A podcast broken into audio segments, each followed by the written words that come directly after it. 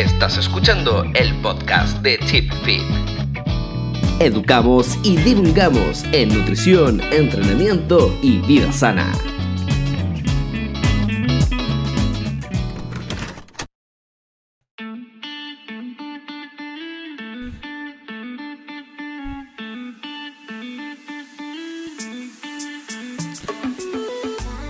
Hola, a todos. Nuevamente partimos este día jueves de cápsula de nutrición y entrenamiento, esperando que todos se encuentren de maravilla, sus entrenamientos, su alimentación y todas estas notas que nosotros hemos preparado para ustedes y estamos avanzando junto a ustedes.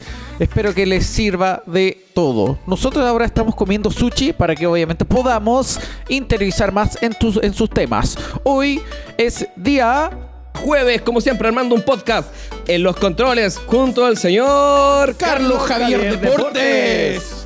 Más conocido como Carlos Javier. que hace deporte. que hace deporte. No diremos nada más. Y junto aquí tenemos a Creatina Negrete con ustedes. Creatina Negrete. ¿Cómo te ha ido? Cuéntame. Bien. Rodrigo Negrete. Bien, bien, bien. Vengo de. Estoy bien. Perfecto, perfecto. Perfecto. Y tú, Álvaro, cuéntanos de tu vida. Acá estamos. Ay, que el volumen, no errores técnicos. No, estamos súper bien. Como día jueves, comenzando las transmisiones. Junto a un gran equipo que ya se ha hecho costumbre estos podcasts. Ya nos que los ya. van a encontrar en chipfit.cl.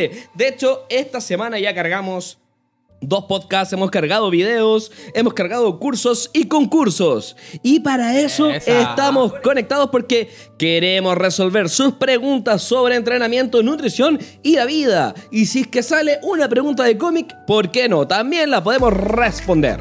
Y, a- y además, y además la idea es que podamos dar información a la gente de forma alegre y con un humor más o menos oscuro para que la gente pueda aprender de mayor Creí. manera. ¿O no? ¿Qué? ¿Ah? ¿Ah? ¿Cuánto? ¿Qué? Ah, espérate, algo está pasando hoy día. Algo está pasando. Algo está pasando. Sushi compré entreno, dice aquí que te Sí. me. Su, chimbombo. Bombo. Oye, se acerca el 18 y Se nos viene, ¿eh? La gente tiene el problema de que, oh, no voy a comer tanto. ¡Lo que grande! Game. Profe, Oye, ¿cuándo vamos a tener el profe Kane aquí? Ya lo vamos a tener pronto acá. Y si no, nosotros nos vamos a ir a meter al Pilates, que también nos queda bastante Uy, cerca. estaría, estaría bueno. Profe Kane no lo conozco, pero lo conoceré pronto. El, profe, el profe Kane. Guille NutriScientific también. Sí, pues, Guillermo, que estuvimos hablando el día de ayer junto al señor Mauro de Salud y Fitness sobre el entrenamiento de nutrición y diferentes proyectos que podríamos armar en conjunto. Oye, que se vienen grandes cosas, chiquillos. Se vienen hartos proyectos. Oye, ¿vamos a repartir alguna asesoría, Rodrigo, no? Sí, yo creo que hoy día es el día de los concursos. Deberíamos hacer un concurso a ver cuántos corazones van a aparecer en la conversación para empezar a ver si es que regalamos, ¿cierto? Asesorías nutricionales, Oye, oye, mira, cupos Álvaro, presenciales y de entrenamiento. Se acaba de conectar Vero, Vero, y resulta de que yo le hago los planes de entrenamiento a ella y tú le estás dando la pauta de nutrición y he estado súper contenta y me ha dicho de parte de ella de que está muy agradecida por las asesorías que le has ofrecido. Un saludo a la Vero. Que está desde tal tal. Las primeras preguntas, centrémonos. Mira, mira, mira. Una pregunta que a mí me causa bastante eh, intriga. Hoy leí que el dragón de Shrek puede haber sido una princesa que le hicieron un conjuro. ¿Qué opinas sobre esa teoría? Sé que yo, yo también vi lo mismo. Creo que, que es bastante acertado porque son parte del, del bajo oscuro Disney. Siempre trata de meter esas cosas. Eh, Pixar también juega un poquito con esos roles. Hay que recordar que, por ejemplo, el papá de Fiona, que fue una rana después, eh, el típico. O sea, efectivamente, el típico cuento del sapo que se convierte en, en príncipe. Y bueno, de ahí viene la. O rana, no, nunca he visto cómo le hicieron cariño. ¿Cómo, cómo? Ah, muy bien. Está rico el sushi. Muy bien, chiquillos. Está rico mi sushi. Muy bien, chiquillos. No entendí lo que pasó acá, pero bueno. Chiquillos, los invitamos ahora eh, nuevamente a hacer preguntas, por favor. Eh, no sabemos de qué hablar. eh, No, la pero por eso lancen sus preguntas, como dice el Álvaro. aquí, la, aquí la atrapamos, aquí la atrapamos. Así que démosle. ¿De qué podemos partir realmente? Oye, el otro día me hicieron una pregunta bastante interesante sobre el entrenamiento bajo restricción de flujo sanguíneo. ¿Les tinca que hablemos de eso? Del Katsu. Eh, claro, Katsu, nombre, nombre comercial quizá. Blood Fruit. Ah, que, que mal mi inglés. Eh, bueno, restricción de flujo sanguíneo. Eh, hablemos de calistenia. Pero mira, vamos primero con esta idea que acabo de Eh, poner. él es Daniel. Oh, se me atravesó el sushi, loco. Él es Daniel, practica calistenia, bastante bueno. No compite, pero le, le interesa el tema y quiere interiorizarse sobre el tema. Entonces, ¿qué podremos ofrecerle sobre calistenia? Eh, bueno, hablar de calistenia o hablar de flujo sanguíneo. Eh, de, de las dos cosas, al mismo realidad mezclémosla. hablemos de todo. de Ya, todo, mira. de todo. Calistenia. ¿Cuál es la definición de calistenia? ¿La podemos, la tenemos textual por ahí? ¿Habrá alguna definición específica que podamos? Álvaro responda a todo, vamos. Álvaro responda a todo. Este es el segmento donde Álvaro no sabe la respuesta. Que la idea que es mantener ocupado al Álvaro para que no coma sushi. Sí, porque el Carlos llegó tarde. Mira, está dejando la caga. El Carlos llegó tarde. La calistenia es un sistema de ejercicios físicos con el propio peso corporal. En el sistema, el interés está en los movimientos de grupos musculares más que la potencia y el ejercicio. El problema proviene del griego, la palabra, perdón, proviene de la palabra callos, o sea que tienen callos, y estenos. El objetivo es la adquisición de gracia y belleza en el ejercicio.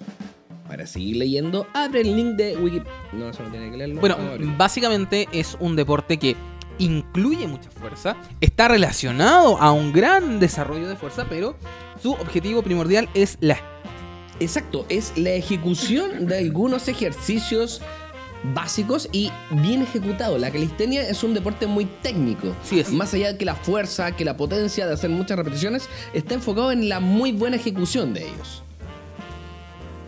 Eh, entonces, bueno, para ver eso y empezar de repente a meter un poquito de principios de entrenamiento, para mejorar la calistenia, lo que tienes que hacer es entrenar los movimientos a los cuales tú quieres mejorar. Después de eso, quizá podríamos empezar a ver desde la biomecánica eh, algunas regresiones para poder dominar esos mismos ejercicios, pero ¿A ti te gusta la calistenia? sí, lógico que sí, me gusta. ¿Y a ti, Carlos, qué opinas de la calistenia? Yo le encuentro fome, weón. No sé, a mí me gusta porque no puedes dominar tu peso corporal y además tiene mucho trabajo el core.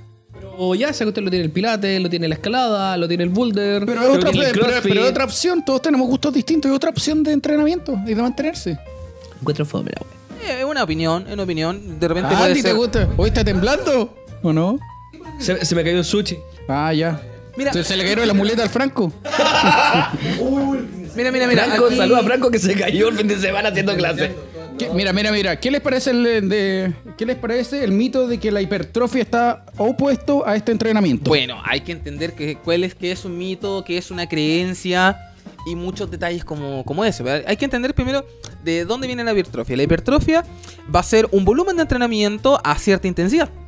Porque tiene que estar la tensión mecánica, tiene que estar el estrés metabólico y tiene que estar el daño muscular como los tres pilares en ese, quizás no no es el mismo orden, pero eh, tienen que estar involucrados esos tres pilares para que haya un aumento de la tasa de síntesis muscular, que básicamente eso es la hipertrofia.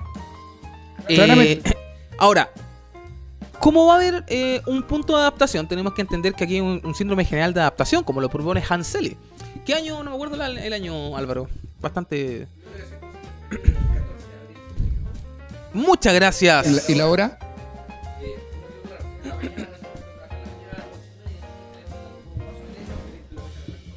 Ah, ya, muy bien. Bueno, bueno. El síndrome general de adaptación nos dice que eh, va a haber un punto donde el estímulo logremos adaptarnos a este estímulo, por lo tanto vamos a necesitar aumentar la frecuencia o intensidad de ese mismo estímulo. Por lo tanto, la calistenia no es que esté opuesta totalmente a la hipertrofia, pero sí va a estar eh, supeditada a cuán rápido tú te puedes adaptar a mover tu peso corporal. ¿Qué es la hipertrofia? Partamos por esa cuestión porque toda la gente dice, no, que la hipertrofia más, menos. Y, y- y siento yo que se ha prostituido todo. Pa' algo tenéis palitos, po hombre. Ah, verdad. Que todo se trata de llevar a- al trabajo de hipertrofia, weón. Mira, te lo dije, manchaste hasta el iPad. Pero hay- se, se han dado cuenta que siempre casi todos los trabajos los tratan de llevar al trabajo de hipertrofia. Así es. El otro día tuve una, una bastante. Una, una conversación bastante interesante con un colega. Que hablábamos sobre, por ejemplo, siempre que el cardio tiene que ir al final del entrenamiento, sea cual sea el objetivo. Yo le pregunto, ¿seguro? Seguro y depende de la planificación, es lo que habíamos conversado anteriormente, la Claro, personalización. él estaba asegurando de que el cardio siempre tiene que ir final, al final de la sesión, independiente sea tu objetivo. A lo cual yo le pregunto, ¿seguro? ¿Qué, cu- cu- cu- cómo, cómo él podía afirmar eso? Que el trabajo cardiovascular, el trabajo aeróbico. que lo otro, lo otro, ha- hablemos también que esa cuestión que. a- a- una cosa que a mí también me choca es la palabra cardio. Uy, a mí me, pero cardio. Es que yo hago cardio. ¿Qué es cardio? Es decir, estimular el sistema cardiovascular que lo hacía hasta con pesa. El- lo, lo podía hacer con todo. Ahora, el trabajo aeróbico también es su- sumamente amplio. Tú cuando en el gimnasio tú decís, oye, ¿qué, ¿quién entrenaste hoy día? No, hoy día dice anaeróbico. Eso es lo que es. No, claramente no. Ahora, cuando hablamos de aeróbico, por ejemplo, eh, por eso la palabra aeróbico es mucho más interesante, mucho más bonita que dice. Claro, este mira, dice, y si tomas la cantidad, parece que debe ser pregunta ligada a la calistenia. ¿Y quién lo preguntó? Ah, Bad Beto, perfecto. Bueno, vamos al tiro con esa, pero estábamos hablando de. No, no, no, no, de, de- de- de- estos conceptos que tienen que ver con eh, el trabajo hipertrofia, tiene que ver con el trabajo aeróbico, porque se está tratando de llevar todo entrenamiento a la hipertrofia, porque se está tratando de llevar todas las cosas al trabajo de fuerza. Yo creo que no todo es fuerza. De hecho, ayer hablando con los chicos de salud y fitness, con Guillermo y con Mauro, que le aprovechamos de mandar saludos, un excelente equipo, eh, chocábamos en, la mim- en el mismo tema.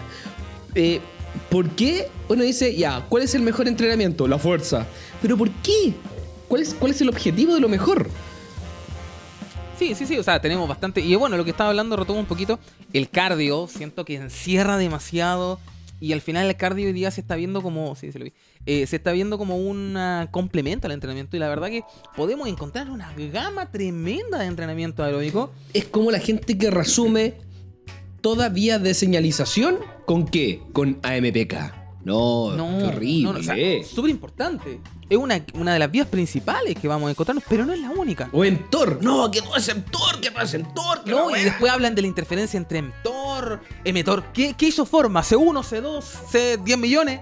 Versus qué isoforma de AMPK, alfa 1, alfa 2, alfa 25 millones.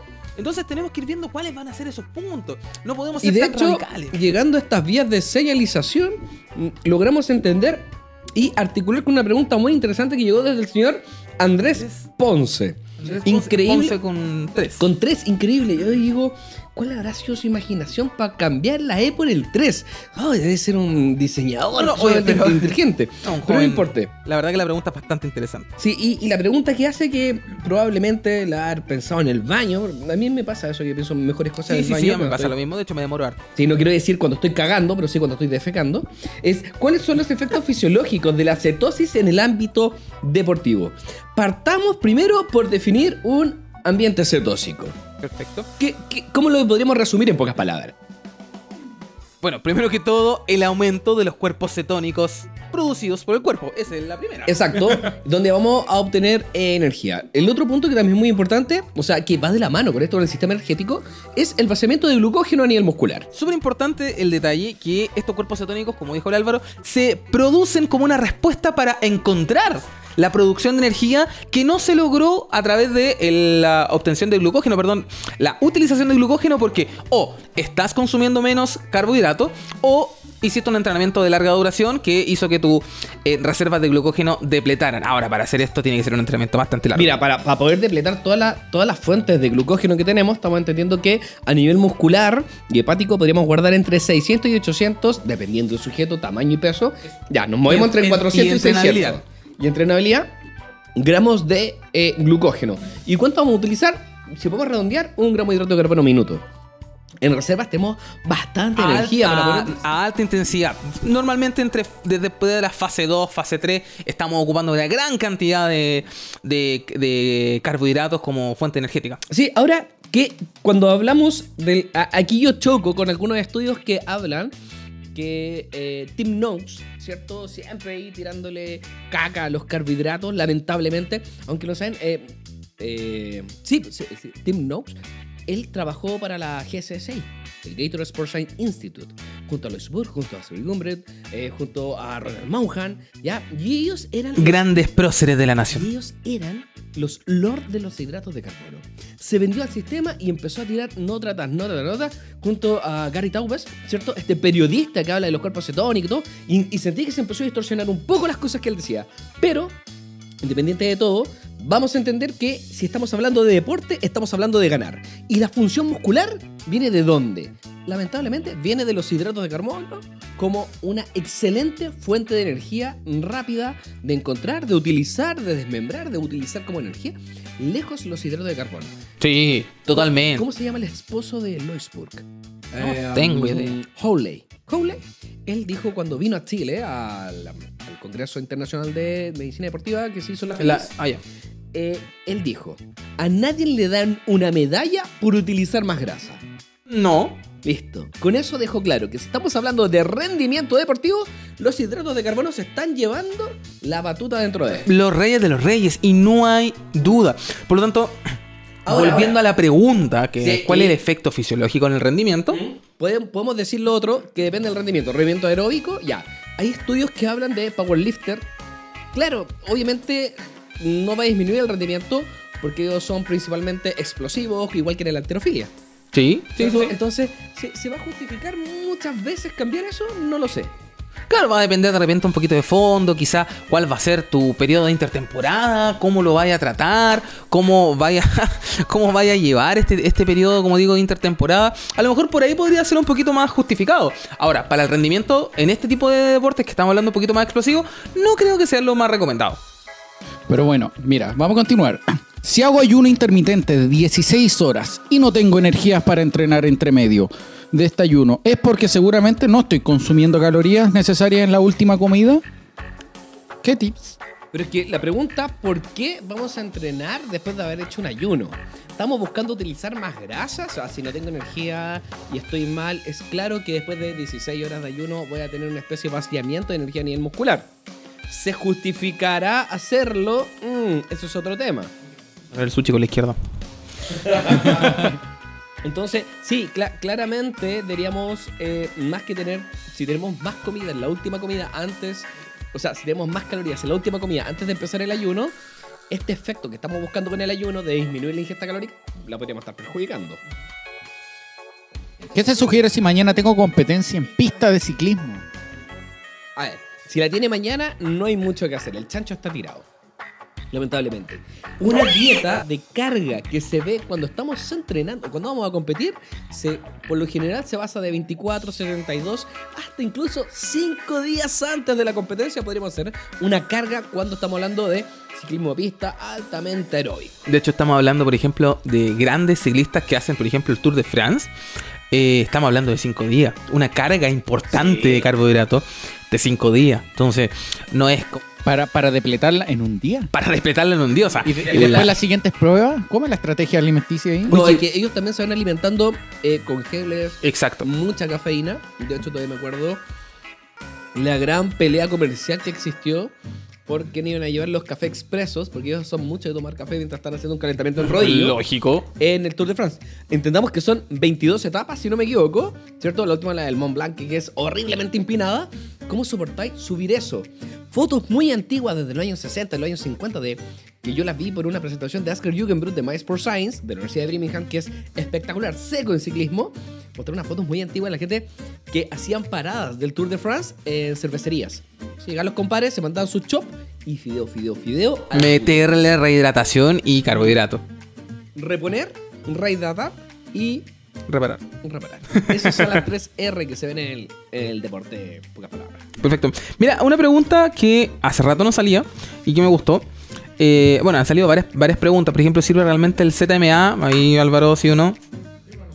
Sí, sí, sí, tiene... eh, creo, el, Z- el ZMA es zinc, magnesio y vitamina B6. Una fórmula desde los años 80, si no me equivoco. ¿Escuela clásica? 80. Bastante clásica, que busca tener un mejor proceso de recuperación. Muchas veces se había ofrecido por el tema de eh, eh, la testosterona, la masa muscular, pero no fue así. Se enfocaba en la recuperación muscular nocturna principalmente. Perfecto. Oye, disculpe, para que vayamos con la otra pregunta que decía que, que no salía hace rato y que siempre es bueno aclararlo. Aquí preguntan cuál es la diferencia entre la whey protein y la creatina. ¿Cuál es la mejor para rendimiento? Es una, es una pregunta, es una pregunta que nos sale, o sea, que sale a menudo, pero no la hemos visto hace rato. Exacto, pero Y, sí y es que bastante son- entretenida, la verdad. Son cosas completamente diferentes. El whey protein, el- la proteína del suero de la leche de la vaca. Cuando se corta en ambiente ácido, se sale el suero, que es la parte más proteica con mayor leucina que podríamos tener de un producto lácteo. De hecho, no sé si han hecho yogur en yogurtera. Mi polola me de repente ha hecho eso y yo veo, porque la verdad que trato de ayudar y más lo que dejo la cagada en la cocina que otra cosa. Pero la verdad que trato de ayudar harto. Si quieren ver el, la- el- el suero de leche de por sí, real, E- Eso, a eso voy. vivo, pongan a hervir leche normal, común y corriente, en la casa. Y cuando esté hirviendo, le ponen limón. Y se va a cortar en dos productos. Abajo va a caer la caseína, que es un queso ricota, ¿cierto? Algo bien de eso, como los grumos que vomitan las guaguas. De hecho, para la gente que no sabe, las fábricas de, de queso ricota tienen guaguas vomitando constantemente para poder hacerlo. Y la otra parte, la agüita que queda arriba. No, eso no. Eso es un mito. Y la parte, la agüita transparente, que lo vemos en algunos yogur que son naturales, ¿cierto? No estos yogures artificiales que pasa palabra. Eh, No digamos marca. No digamos marca. Son ricos, son ricos, tienen buen sabor. Pero cuando uno abre un yogur y tiene agüita, eso es suero de leche. El whey protein es suero de leche en polvo. Es ese suero, algún proceso habrán, no soy un tecnólogo en alimentos, pero sí eh, No, existen procesos de filtrado, de separado, existen acidificaciones, decantaciones, que cada vez van tratando de purificar un poquito este producto antes de volver a hacerlo en polvo. claro. Y la, La creatina por una vereda totalmente distinta, pero que va, camina en el mismo lado. Ojo, o sea, Exacto. camina en la misma dirección, pero en una vereda totalmente distinta. ¿Va a decir algo, Carlos? No, no. Ah, ya es que lo vi levantando la mano. Claro, y te vi una cara- parece que era un flatito que iba a salir. No, lo, que lo me- vi levantando me- la mano. Me, me moviste la salsa. Yo te la dejo ahí porque no me manché el pasto. Después ya te lo, ya te lo fumaste. Volviendo con la creatina. La creatina son tres aminoácidos bastante específicos que en eh, cuando están conjugados, ¿cierto? Forman la creatina. Comercialmente se vende monohidrato de creatina. Vamos a entender que el cuerpo logra generar o manufacturar, dependiendo de los aminoácidos que están ingresando, en personas que comen cosas de origen animal, cerca de un gramo de creatina al día. Lo que se trata de ofrecer son 5 gramos de creatina por servicio de manera comercial. Eso equivalen cerca de 2 a 3 kilos de pollo.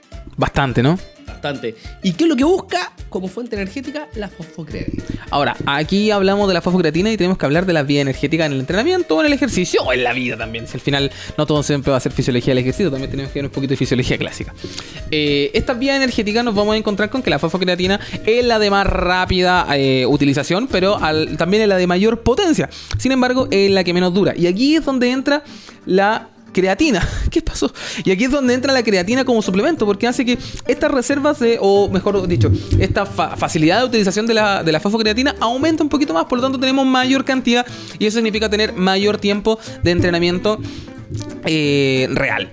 Mientras que la proteína como tal se va a enfocar un poquito más en la recuperación y nos vamos a, a también en, la- en las gains, gains como le dicen Los los, gains. los gains, en, la- en las ganancias musculares. Eh, bueno, hay que entender un proceso súper importante. Por ejemplo, Hoy día vine escuchando el podcast de Trainology en, en Spotify. eh, de, el compadre de la misma escuela de David Marchante, Power Explosive. ¿cachai? Bastante interesante el, el- el podcast. Y estaban hablando, por ejemplo. a Chile, ¿eh? Sí, vienen a Chile, yo quiero ir. Eh, estaban hablando sobre el mm, volumen máximo tolerable de entrenamiento. Recuperable de entrenamiento. Eh, que esos son términos relativamente nuevos. Muy dentro de nuevo, la- muy nuevo, pero, pero dieron un ejemplo bastante bueno. Por ejemplo, una persona que pesa 100 kilos. Ya está entrenando, no sé, 5 días a la semana. Podríamos estar diciendo que podría estar tomando o ingiriendo unos 2 gramos de proteína por kilo de peso al día. Sí. Perfecto, por lo tanto estaríamos hablando de 200, esto es un ejemplo, 200 gramos de proteína al día. ¿Ya? Estos 200 gramos de proteína al día, primero, van a ser súper difíciles de conseguir. Ultra, ultra difícil. o sea, Ahí aparece- O sea, más que, más que difíciles, claro, estamos hablando de si no lo hacemos con suplemento, sería bajarse, eh, no sé, por unos 25 huevos. A 1.5 sería si no tenemos el suplemento. Exacto. Unos 200 huevos. ¿Ah? Unos 200 huevos, como lo dijiste en el podcast anterior. ¿Por qué? Ah, no me acuerdo, no me acuerdo qué dijimos. Pero, Entonces, pero, Carlos, Carlos, ¿qué pasó? ¿Estás, estás drogado? No, es que me falta sushi. Su Ahí que- Bueno, entonces continuando con el ejemplo que estábamos hablando, que estos 200 eh, gramos de proteína al día van a ser súper difíciles de conseguir si no es con suplemento, también hay que entender la, eh, la importancia de la proteína, que la proteína no es solamente para el gains.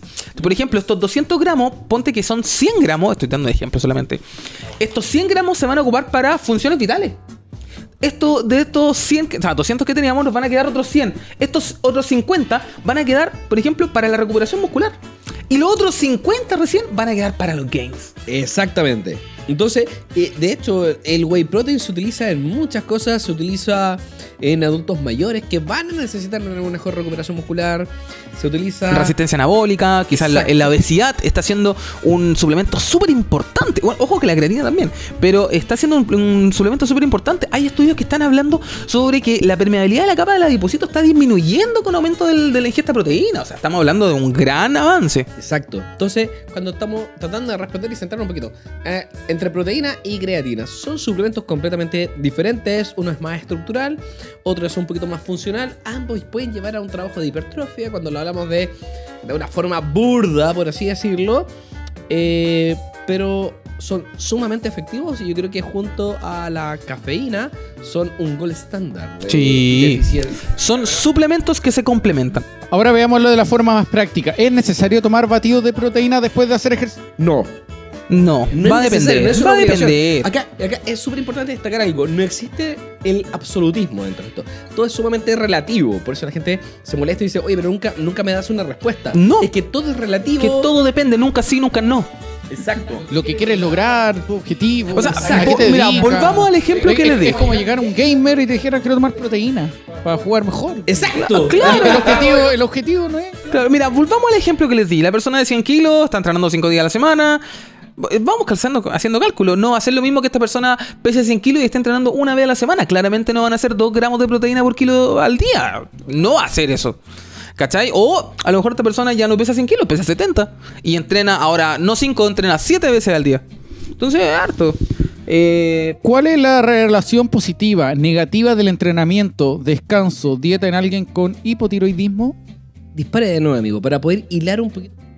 ¿Cuál Ah, no, no. es la relación positiva, coma, negativa del entrenamiento, descanso, dieta en alguien con hipoti- hipotiroidismo? Ya, a ver, el- en las personas con hipo- hipotiroidismo vamos a entender las personas con hipotiroidismo, vamos a que son personas que tienen un metabolismo un poquito disminuido, ¿cierto? Su tiroides, su T3, T4, TSH podría estar un poquito adulterada, ¿cierto? Ahora, nos vamos a enfocar en algo. Existen alimentos goitrogénicos que afectan a las personas con hipotiroidismo y esos alimentos deberíamos hacerle un poquito el quite según preparación, cantidad. oye, me gustó esa palabra. Goitrogénico. Goitrogénicos, sí. Salió como, al- como entre alemán y como atragantado. De hecho, viene del griego goitroegénicos. Totalmente, totalmente. Totalmente. Bueno, el entrenamiento que, que se podría buscar para ellas depende mucho del objetivo, aumentar masa muscular, perder la grasa, pero generalmente la gente que tiene eh, hipotiroidismo tiende a subir de peso y a acumular un poquito más de grasa. Entonces hay que ver cuál es tu punto de entrenabilidad, o sea, hasta dónde podemos apretarte, pero yo creo que uno de los mejores entrenamientos para el cambio de composición corporal y bajar la grasa es el entrenamiento de alta intensidad. Si queremos buscar romper un poquito, generar este estrés metabólico que está, el estrés metabólico, otra palabra que está sumamente manoseada, el entrenamiento excéntrico. Pero ojo que en realidad está manoseada esa pa- palabra porque en realidad empezó a salir en las últimas publicaciones. Yo no digo la última, pero sí empezaron a salir en la, en la revolución de las publicaciones sobre la hipertrofia. Entonces, Exacto, ya, sí. también, ya, Sí. perfecto, sí. Pero está manoseado. Sí, está manoseado totalmente. Igual que la tensión muscular. Eh, tensión muscular. Volumen. Volumen, frecuencia, Frecuencia. intensidad. De hecho, creo que la palabra, y- y- y- si- sin ofender a nadie, entrenamiento funcional. ¿Qué palabra más manos? ¿Qué funcional? ¿Qué funciona? O sea, mi empresa se llama. mi empresa se llama Movimiento Funcional. Tu empresa Sí. se llama Y se Movimiento. llama al entrenamiento. Y no llegamos al entrenamiento. Entonces, ya, el entrenamiento, el entrenamiento funcional es. ¿Qué es? Mira, el entrenamiento funcional básicamente va a ser algo que responda a un objetivo. Mm, Esa es la, la definición Perfecto. básica O sea, del entrenamiento un funcional. entrenamiento inteligente. ¿Y ¿Por Exacto. qué no se llama movimiento inteligente? Porque no tendría. ah, Si lo pensamos de repente dentro del mercado, quizás no es tan llamativo un entrenamiento inteligente. ¿Qué vamos a hacer? En cambio, un entrenamiento funcional está más relacionado. En realidad, el marketing ha hecho que la palabra funcional esté posicionada. Original. Sí, Ah, sí, sí. Movimiento original. Muy buen grupo. Bueno, entonces el- de repente el marketing va a hacer que la palabra funcional esté más eh, en la, en la conciencia colectiva de que está relacionado con un ejercicio más entretenido, quizá. por Pero ahí. el mo- movimiento funcional normalmente está como relacionado con ejercicios de larga repetición, con el peso corporal principalmente, o con muy bajas cargas. No, no, no, no, no, no va a estar relacionado ni uno ni con otro desde la, desde la teoría. Desde, Desde la teoría. sí. mira, desde la realidad, la conciencia social, no sé cómo se va a entender. Esa es la verdad. Mira, había una pregunta por ahí. De hecho, sí, mira, acá hay, hay una pregunta que tiró Ignacio Nicolás. Hoy, Nicolás. Eh, ¿Qué tanto afecta realizar el ejercicio cardiovascular seguido del entrenamiento de pesas? Con referencia a la vía mTOR C1 y a MPK. Acá, acá tenemos a alguien que lee eh, foros. Sí, sí, sí. Sí, sí, sí. Es una pregunta entretenida. Es una pregunta sí, entretenida. pregunta un poquito ah, mal entendida y un poquito distorsionada. Ya, mira, la interferencia del entrenamiento. ¿Dice Álvaro directamente? No, esa otra pregunta. Eh, eh, mira, la interferencia del entrenamiento va a depender con- de varios factores. Pues primero que todo, si eh, la sesión de. Pero, pero- pero veamos algo. ¿Existe la interferencia entre MPK y mTOR? Sí. Ya, ¿en qué sentido? En el sentido de que una va a inhibir. No, no a inhibir, sino que va a, la, que la- a reducir la expresión de la otra. Ahí Ya, está el eso, punto. Eso, eso- eso mismo, eso. Reduce la expresión, pero la fosforilación no disminuye. Exacto. Entonces, en pocas palabras, podrías tener una menor cantidad, pero está funcionando más. Totalmente. La- las vías de señalización que podemos ver en el deporte No o en el una u otra. son millones. Son millones. Entonces, ¿existe realmente una inhibición? O sea, no va a haber una inhibición total, nunca. O sea, por ejemplo, vámonos al caso de la vía energética. Se dice que la fosfocreatina es la que se acaba primero, después viene la parte glucogénica, o sea, perdón, glucólisis, después viene la parte oxidativa mixta y después viene la oxidativa pura, ¿cierto? Exacto, entonces están funcionando todas las al mismo Pero tiempo. funcionan todos al mismo tiempo. Va a haber un Pero, pero en la universidad todos lo entienden así como una función después la otra. No, no, o sea, o sea, si somos un. Mira, si somos un reloj que, que a, lo- a un reloj a lo que a los 3, 4, 5 segundos termina de usarse la fosfocreatina, no, no, la verdad que no es así. Entonces va a pasar lo mismo con esto. Bueno, entonces va- tenemos que ir viendo cuáles son las variables. ¿Cuál es tu nivel de entrenabilidad? ¿Cuál es tu objetivo? ¿Cada cuánto vas a estar haciendo el entrenamiento aeróbico versus el entrenamiento de fuerza? Porque ¿Cuál es la necesidad también de eso? Claro, ¿cuál es la necesidad? ¿Qué tipo de entrenamiento aeróbico y con qué modalidad? Porque, por ejemplo, si vamos a estar haciendo, o que- con qué medio. Porque, por ejemplo, si vamos a estar ocupando eh, bicicleta, ¿Mm? va a haber menor interferencia entre las vías que si estuviéramos ocupando un treadmill, que es la trotadora. Exacto. O si, por ejemplo, vamos a estar eh, separando el entrenamiento aeróbico con 3, 4, 5, 6 horas de diferencia entre, eh, entre un entrenamiento y otro. También va a haber diferencia. Si vamos a estar haciendo una sesión a la semana de entrenamiento aeróbico versus otra sesión a la semana de entrenamiento de fuerza, también va a estar haciendo, va, va a haber una diferencia. Y también es un entrenamiento concurrente, como lo había dicho la otra vez. Exacto, entonces, claro, yo creo que el- en pocas palabras esa interferencia no es real, no existe, es muy teórica, está funcionando todo al mismo tiempo, puede disminuir la expresión de una, pero la fosforilación nos va a decir que están funcionando a tope todo. Hay que tener un punto súper claro. Lo que se lee siempre se tiene que contrastar. Nosotros no somos la razón de todo. Nosotros no somos la verdad de todo. Pero sí es importante que una vez que tengamos una opinión o tengamos algo visto, algo escuchado, algo leído, vayamos y lo contrastemos con la realidad y la ciencia. Exactamente. Oye, ¿cachaste que la Álvaro empezó a apagar las luces? Sí, me dio miedo. Ya, ya empezó a apagar las luces. ¿Mm? Sí. Eh, oye, también hay algo también que se contrasta también, que es como la explicación de EO. También la gente se dice, hago serie de pesas, hago grandes pesos, pero después las recuperaciones, ¿por qué? Aeróbicamente 3 minutos, 5 minutos. ¿Qué explicación le podemos dar a eso? Ah, También porque también otra he escuchado otras disparates que dicen que también que hubo que AMPK inhibe a, a mTOR, a Ya, mTOR. a ver, no, Entonces, en ese caso, a nivel de recuperación, a nivel de. No, no, no, no. A ver, para poder aumentar eh, AMPK, vamos a entender que tiene que existir un aumento del P38, diferencia entre ATP y AMP y aumento de la vascularización en, en sectores. Hacer cardio o hacer trote o un treadmill o la elíptica o lo que sea después de haber entrenado pesas muchas veces tiene que ver por mantener una perfusión, un estado casi que analgésico y disminuir el DOMS. ¿O no? Entonces, sí, claramente que sí. Pero además de eso, Además de eso, cuando todo depende del tipo de objetivo, muchas personas lo hacen para poder aumentar el gasto.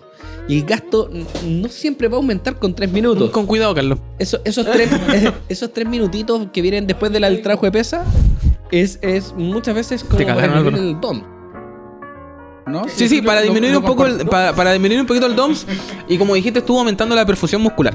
Entonces, por ejemplo, cuando hay mucho dolor muscular sacan a caminar, ayuda harto. Pero por lo mismo, por el mismo punto. Perfusión. Oye, había una pregunta por ahí que estaba bien buena.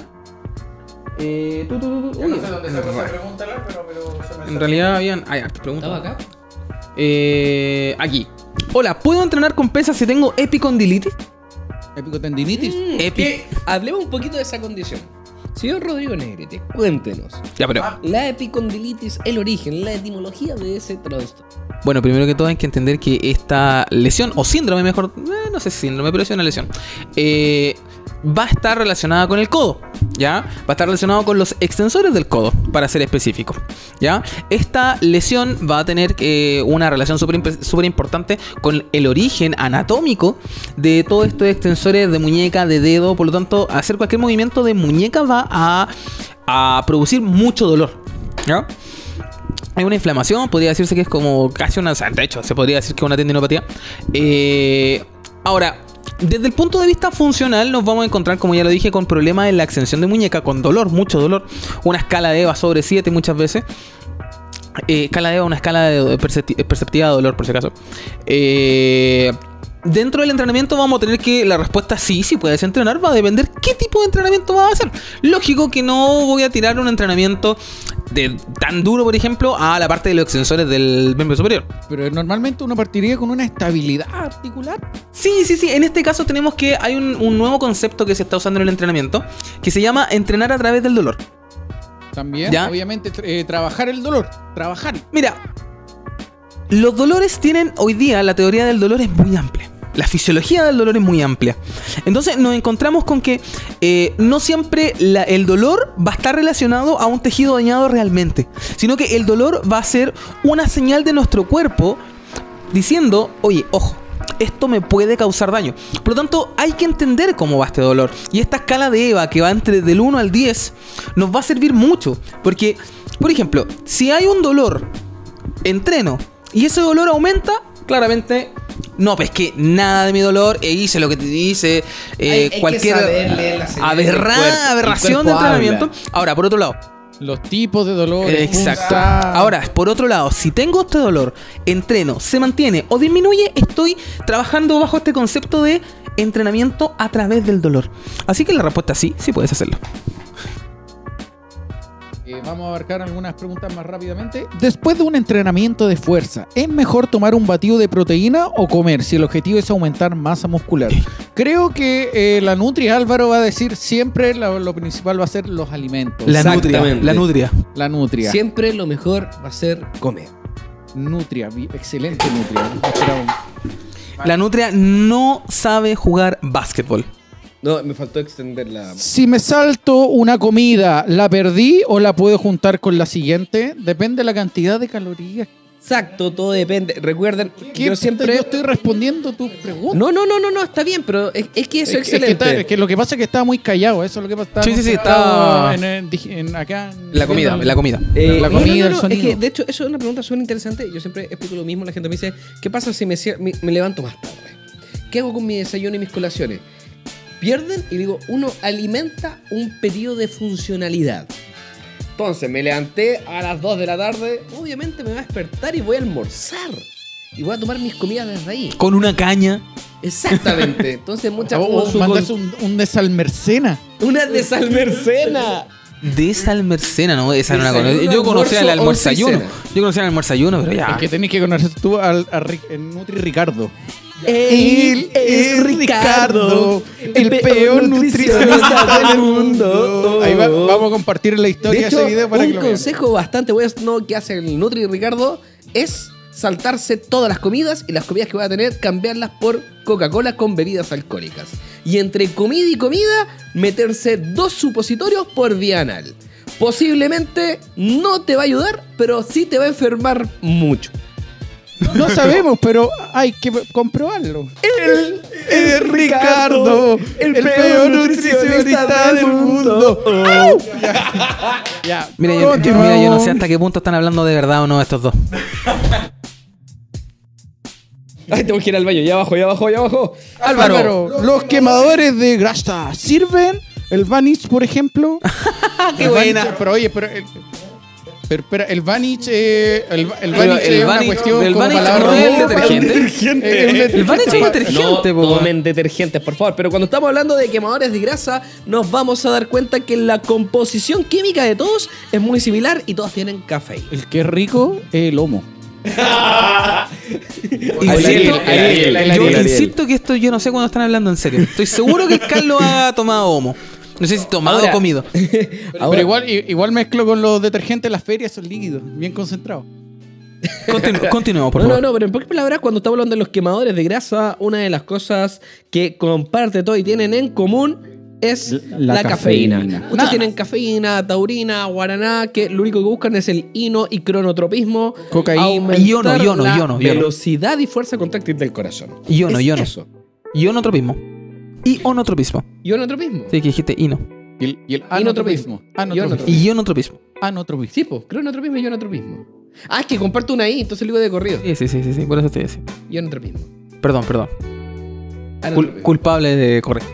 No, está bien, está bien, está bien, está bien, está bien. Así, así, así uno va mejorando. ¿Qué tanto afecta realizar ejercicio No, cardiovascular? si ya respondimos, ya. Ya. ¿Cuáles son los beneficios de bicarbonato en el entrenamiento?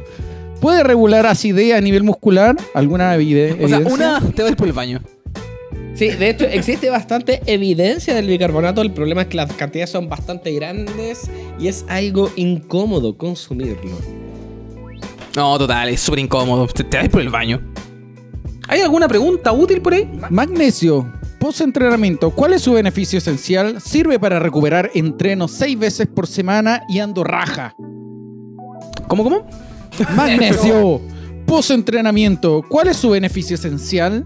Sirve para recuperar entrenos seis veces por semana y ando raja. Pucha, a lo mejor no está bien calculado. No, no, no, no, no, no, no. Yo, en ese caso, entrenando, si estoy cansado, estoy raja, el magnesio, no. Y además igual Ah, yo estaba, perdón, estaba hablando de ayuno, no sé por qué se me ocurre. Es la hora ya. Estaba pensando que estaba hablando de. Estaba ayunando Es que X llevo horas. 15 minutos sin comer y estoy ayunado. ya. ¿Cómo la cagó? Estoy cetósico. Cetósico, pues, weón. Pero si anda raja.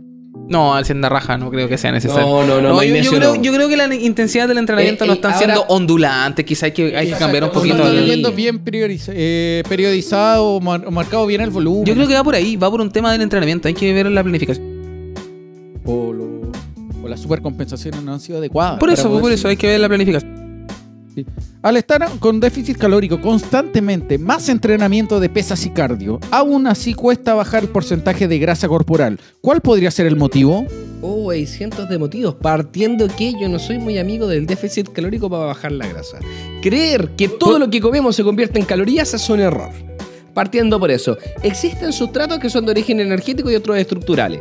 Por ende, la gente cree que dejando de comer va a bajar de peso o va a bajar la grasa. Sí, posiblemente vamos a entrar en la dieta del esclavo, mucho trabajo, poca comida, pero muchas veces no funciona así el cuerpo. Uno es lo que uno cree, lo que dice el racionamiento lógico matemático de la dieta, y otra cosa es lo que pasa a nivel muscular. Pero, no, normalmente, normalmente uno deja de comer, ya claramente. Mucho entrenamiento, mucho trabajo, tú dices, pero perdemos la capacidad termogénica, así de La poder. termogénesis inducida por los alimentos, la eficiencia muscular, eh, Y la por, y por ende, al, al no generar calor, al no generar tanta actividad metabólica, obviamente no vamos a poder generar los objetivos que queremos, como bajar porcentaje de grasa. Es que el porcentaje de grasa se logra con un déficit calórico de algunos sustratos que son de origen energético. Como por ejemplo. Eh, los carbohidratos y las grasas. La gente ahí tiende siempre a creer que los carbos son el problema. No, los carbos son un interruptor, pero las de mayor fuente energética son las grasas. Entonces hay muchas cosas. Ahora, tu entrenamiento está apuntando a la baja de grasa o a la hipertrofia, el aumento de la fuerza. Porque ahora, insisto, otra moda que lo encuentro un poquito ridículo es. No, es que el entrenamiento de fuerza y se andan todos haciendo pesos muertos, press Sí, banca, y es válido, y es válido. Peso muerto tipo sumo, como tipo powerlifter. Y es válido. Cuando el objetivo es bajar la grasa. Es válido, pero es que lo que pasa es que se están quedando con el concepto de que la masa muscular aumenta tu tasa metabólica basal. Ahora, Sí, pero ¿cuánto? esa es la pregunta. ¿Y en cuánto tiempo? ¿En cuánto tiempo? ¿Quién Yo más? creo, que, yo creo que la pregunta va a ser en cuánto tiempo voy a ver ese efecto, más que otra cosa. Exacto. Porque sí, efectivamente va a haber un aumento. Quizá no sea un aumento tan importante como para decir, ay, mi Pero es metabolismo que, está eh, lento. Pero eso, esos Claro. efectos, es que esos efectos no son agudos. No, son unos efectos crónicos muy a largo plazo. ¿De que van a funcionar? Van a funcionar. Si Pero lo... voy- voy a estar muerto Yo cuando creo, yo creo que No, no la- las, personas, las personas que bajan el porcentaje de grasa eh, por tener mucha masa muscular, lo más probable es que ellos nunca buscaron bajar el porcentaje Sí. de grasa con su entrenamiento. Probablemente. Y fue un efecto completamente secundario de su entrenamiento. Probablemente, ¿no? Entonces tenemos que ver muchos detalles. Si insisto, el entrenamiento de fuerza es maravilloso. Si y hubiese tanta evidencia como existe el entrenamiento aeróbico hoy en el de fuerza, quizá el de fuerza sería el, el de Big Boss en el entrenamiento. Pero bueno, Pero- ya. No, no, no, pero, eh, eh, el, el entrenamiento de fuerza es sumamente importante y es, y es necesario. Y siempre va a servir. No, nada que aquí. Pero se No, está, vos, vos te paraste, weón. está, sobre- está sobrevalorado. Ah. Es como la hormona del crecimiento. Que juran que sirve para todo.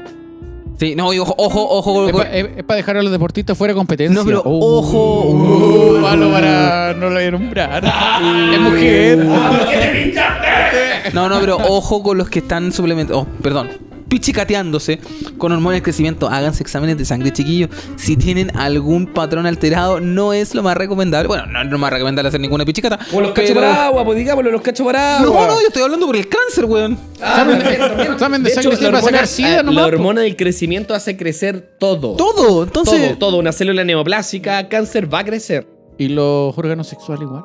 No, eso no No, eso se la- achica. la- la- los, los coqui- los coquitos se esconden. Y la Lili también. Es que, mira, por efecto visual se ven más grande porque el coquito se achica. ¿Cachai? ah, bueno, bueno. Claro, lo, Ah, ¿lo- probaste? ¿De qué parte son tus cocos? ¿Para qué, qué medida vamos a usar? No, totalmente.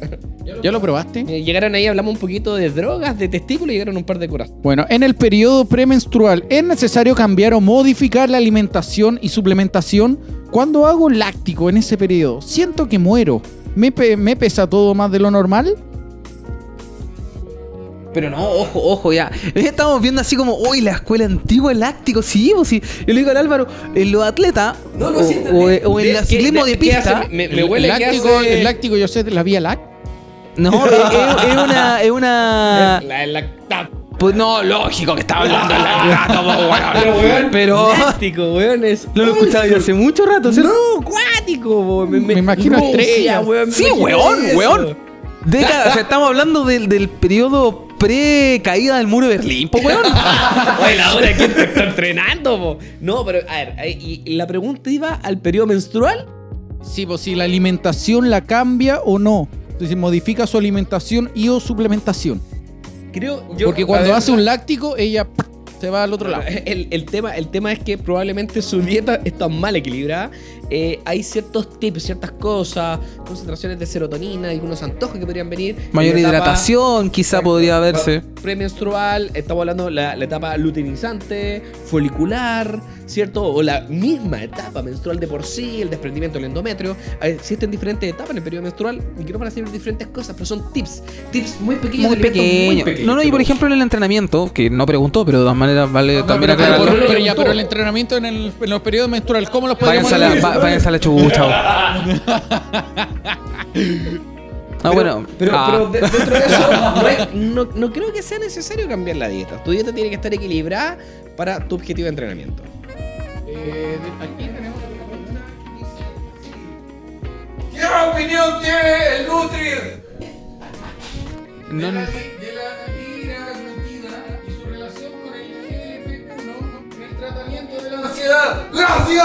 admitida y su relación con el GLP-1 en el tratamiento de la ¡Ansiedad! ¡Gracias! Uh. vamos a tener que leerla de nuevo. No, tenemos que preguntarlo. No, es.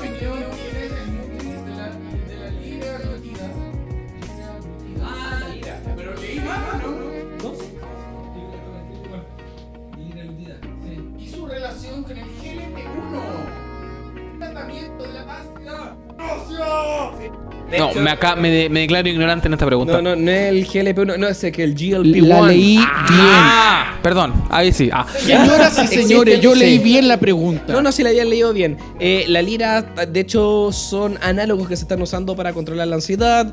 Eh, viene de la, de la antigua teoría que se usaba del picolonato de cromo. Ah, con- controladores perfecto. del GLP-1, del IGF, también de la insulina, cosas así. La verdad que no hay mucha evidencia, existen incluso de manera oral quizás algunos compuestos que van a buscar lo mismo para controlar la ansiedad. Yo no soy partidario del consumo de un elemento externo.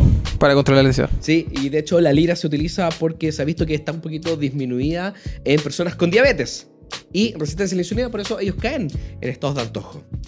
Ahora, Oye, eh, nada- una dieta lo hace Sí, oye, ¿sabes que me acordé? En la semana me llegó un paper de un amigo mío, Iván Rodríguez, un crack, ¿quién es crack de la Mets, El, por si acaso? el Iván, el- el que te tenía el cassette de Pablito Ruiz. Ese, no, el de. Ese revuelve lo rebobinado. Oh, pues bueno, sí, ese, bueno, con Chayanne no. Bueno, entonces me mandó un paper sobre, eh, weón, salió una pichicata nueva, weón. Que todavía no está en la guada y está comprobada que funciona. Oh, pichicatémonos todos, loco. Que es un extracto de la hoja de acelga, weón. No, no, no, no, no, no. Es de las selgas de la espinaca. Ah, y chucha, son fue- unos derivados de los. Para que cachen que yo No, me no, confundo sí. en la feria, weón. Eh, Amor, no, perdóname. uno- Amor, es- no, mi, es mi polola me va a pegar porque siempre me reta porque yo le va a sacar la chucha me va a sacar la primero. chucha, weón. Primero Popeye. Sí, no, me va a sacar la chucha, weón. No, quiero llegar a la casa. Pero son, no, pero tiene que ver con unos fitoesteroles que han derivado sí, de la espinaca. Ahora, Alemania estuvo alegando un poco que lo agreguen, que no lo agreguen. Se dice Se que va a entrar una a estudio. va a entrar a pero- estudio. Dale un año, dos años si es que entra en la lista. Sí, no, y la cuestión no es, no es sumamente efectiva. Lo La- van a- Es que son cosas celulares que las tratan de extrapolar y no Ojo, voy a dar, voy a dar el- la, la noticia, la, la- Hay un equipo chileno que lo va a usar esta temporada. No voy a decir qué equipo, ustedes lo verán. Colo Colo tiene que ser porque ellos son los que están metidos en ese laboratorio. Oh. No sé, yo no voy a decir. ¿Y quién maneja ese laboratorio de Colo Colo? ¡Ay! ¡Oh! ¡Te pillamos, pues, compadre! Hay un equipo de la primera división del fútbol chileno. Que se está pichicateando, dígalo bien. Se están pichicateando y se están haciendo los hueones con qué? Con el examen antidoping. Sí, y pues, si están no- buscando nuevas drogas para salir adelante. Mientras los otros equipos se están alimentando, entrenando, usando psicólogos, otros están tratando de buscar la trampa. Eso es lo Ojo, que estás tratando de no decir, es trampa. Rodrigo Negrete. Eso es lo que estás tratando de decir. Rodrigo Negrete. No Ya. es trampa, porque no está en la lista. No está en la lista prohibida. Ya, chiquillos, eh, nos van quedando ya casi nueve minutos de transmisión y vamos a hacer de las preguntas que queden respuestas breves. Álvaro, ¿sirve los quemadores de grasa? Un amigo quiere comprar y yo le digo que no sirven, pero no sé cuál era la razón. Claramente te respondiste. Muchas gracias por ti. ¿De qué se puede preguntar? De lo que quieras, cómic, cualquier cosa. De ¿Tienes hecho, acá, acá hay una pregunta súper pero, pero. ¿eh? somos, somos psicólogos, somos de todo. hablamos No. de videojuegos, le apuntamos por lados. Álvaro, ¿sirven los quemadores de grasa o solo es un? Estoy hueviando. Pero de nuevo salió la pregunta, por favor, responda, se responda, se respondieron arriba. Andrés dice ja ja ja Lucho ja ja ja ja. ¿Cuánto tiempo antes de entrenar pesas es recomendable comer? Responde rápido, rápido, rápido. Eh, depende si es líquido o sólido. Si es sólido, yo recomiendo entre 60 a 90 minutos. Si es líquido, cerca de media hora. Sobre el gluten, dice que produce inflamación. Esto puede afectar en la recuperación de un atleta de alto rendimiento. No, es un error. Eso solamente se ha visto en personas que tengan algún trastorno de inflamación a nivel intestinal que se ve con el aumento de DQ2 y DQ8 como factores inmunitarios. O sea, Ahora, ojo, celíacas. podríamos contarnos también con que el aumento de la edad, el paso del tiempo, también te podría afectar en algunos receptores intestinales. Es que, es que lo que pasa es que por ejemplo, el cepillo del intestino. Pues no es, no es que, no es que te volváis celíaco. Es que existe una cuestión que la gente abusa de algunas cosas. Exacto. Ojo, por ejemplo, la- con los lácteos. De hecho, subí una nota hace como un poquito más de una semana. Uy, que él, las el influencer. Personas, no, que la- no, no, no, que de las personas que se están metiendo porque sí, porque ellos creen que son celíacos o creen que el gluten es malo, a la larga están evitando la absorción de muchos nutrientes que sí van a necesitar y eso sí le está dejando la cagada. O sea, e- eso va a pasar, por ejemplo, que después cuando vuelvan a comer algo eh, con ese componente, Eh, como lo que pasa con la lactosa.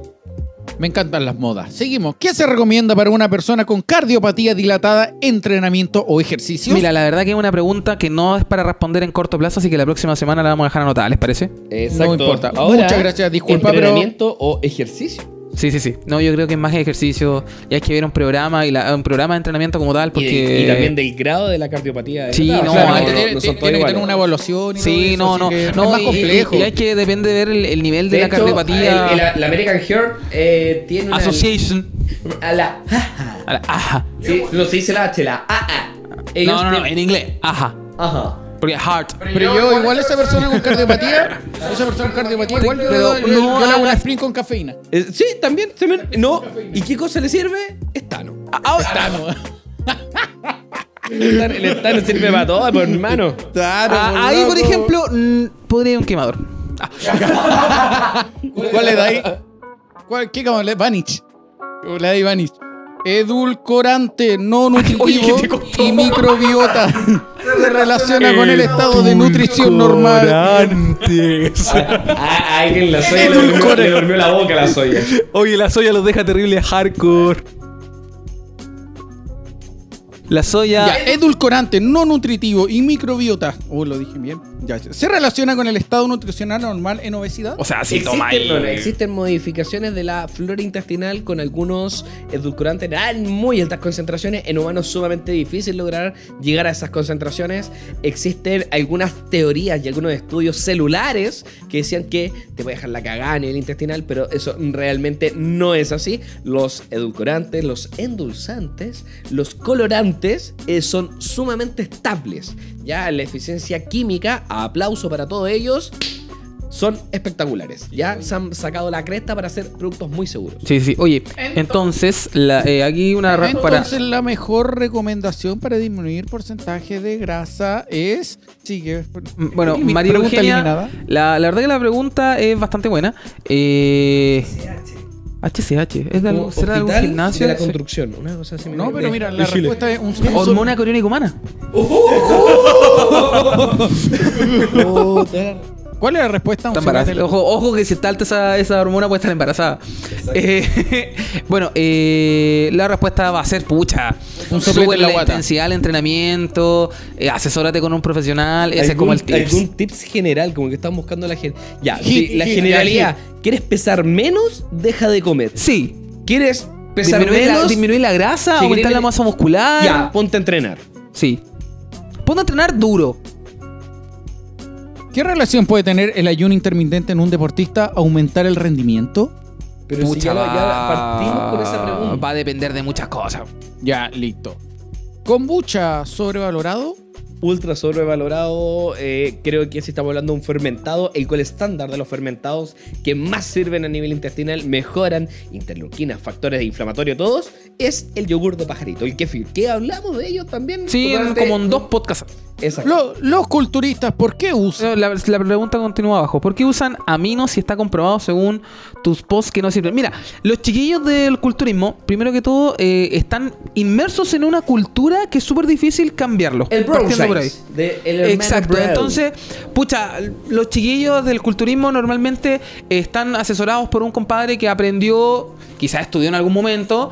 Eh, estoy hablando de la gran generalidad. Yo sé que hay algunos cabros que le pegan un mundo a esto y nos van a dejar a los tres tirados en el suelo De con hecho, mayor conocimiento. deberíamos, pero... deberíamos invitar a alguno de estos podcasts al señor Nicolás Amigo, nutricionista de la Universidad de Concepción, el mejor, el actualmente el mejor culturista que hay en Chile. Oye, o sea, podríamos invitar a uno bueno, a, este- a amigo y al Claudio Espinosa, el que tengo yo. También. Uh, que los dos estén acá y nosotros nos quedamos callados. No, nos quedamos callados, la agarra, la No, yo voy a estar ahí con las cámaras sacándome selfies, loco, grabando. Y haciendo meme, haciendo meme. No, si Lo lo- lo- ellos, saca- no, lo ellos no pasan por la puerta como son Son gigantes. gigantes. El Nicolás Amigo fue el actual y de hecho su. su Responde, lo- lo loco. rompiste ya. No. Eh, la, la, la polola de Nicolás Amigo es como una de las campeonas de fitness, de bikini fitness y todo eso. No, máquinas, puras máquinas. Ahora, ¿por qué se utiliza? Bueno, ex- existen ah, muchas cosas dentro del Bro Science. Ahora, eh, el aminoácido no es tan eficiente, mil veces mejor el whey protein. Claro. Insisto, Oye, hay que centrarlo porque se ha visto que los aminos en ciertas concentraciones afectan el triptófano, afectan Sí, sí, sí. de ansiedad. Por y ejemplo. Nivel- Ismael Galancho. se ven reducidos. Por ejemplo, Ismael Galancho, que también viene a Chile. No, si se viene tremendo este segundo semestre en Chile. Eh, eh, Eh, así que juntemos plata, cabrón. Eh, Ismael Galancho el otro día sube. Efectivamente, los aminos pueden servir. Ahora, si comparamos el amino versus una whey, la whey le da patada en la. Claro, estamos tratando de hablar de eficiencia, pero ahora, eh, cuando está hablando un culturista, y voy a sacar el ejemplo de Nicolás Amigo. Él vive de su cuerpo, vive entrenando, su tasa de entrenamiento es altísima, su volumen, las cargas que utiliza, la intensidad que tiene es enorme, enorme. Ya, de hecho, subí una foto de lo que él era desde el año 2001 al 2018. Estamos hablando de 17 años de entrenamiento. Y uno lo ve y dice, compadre, o sea, llevas tu cuerpo, tiene un gran trabajo porque subiste de manera controlada a tener ese cuerpo y ese peso. Por algo arrasa con todas las competencias. Eh, sí, el nivel de estrés probablemente sí se va a ver beneficiado por el consumo de aminoácidos. ¿Por qué vamos a decir que no? Porque tal vez posiblemente le está quedando corto el whey protein. Sí. Entonces hay que saber centrar todo lo que tiene que hacer. Mira, preguntan por la función de la creatina. Nos dimos la mansa vuelta para responder, chiquillo. Yo no me comí todo el sushi. Para nada, weón. Bueno, Fui el que eh, menos comí. Vamos a cerrar esta cápsula de nutrición o este podcast que ya hemos transmitido el día de hoy. Así que algún mensaje, por favor. Rodrigo Negrete. No, me quedaré callado porque estoy indignado. ¿Por Porque qué? te comiste todo el sushi. No me lo comí, weón. Ni mañana alguien tiene evaluación. ¿Quién es su nutria? No lo diremos. Porque les va a bajar el prestigio. y tú, Álvaro, ¿qué le puedes decir a la gente? Ya nos estamos despidiendo día jueves. Es bastante tarde, son las 11 de la noche y espero que todos estén muy bien. Nos vemos la próxima semana en un nuevo podcast. Y en los controles, el señor Carlos Javier Deportes. ¿Dónde lo El pueden que- encontrar? El que habla con los dedos. Bueno, chiquillos, ahí les mando un mensaje nuevamente que obviamente entrenen, pásenla bien, disfruten y escúchennos, compartan y sigan porque vamos a seguir transmitiendo, compartiendo con ustedes y ofreciendo la mejor información para sus entrenamientos. Así que nos vemos, chiquillos. Que descansen. ¡Chao! ¡Chao, chao, chao! El Álvaro se sacó los lentes.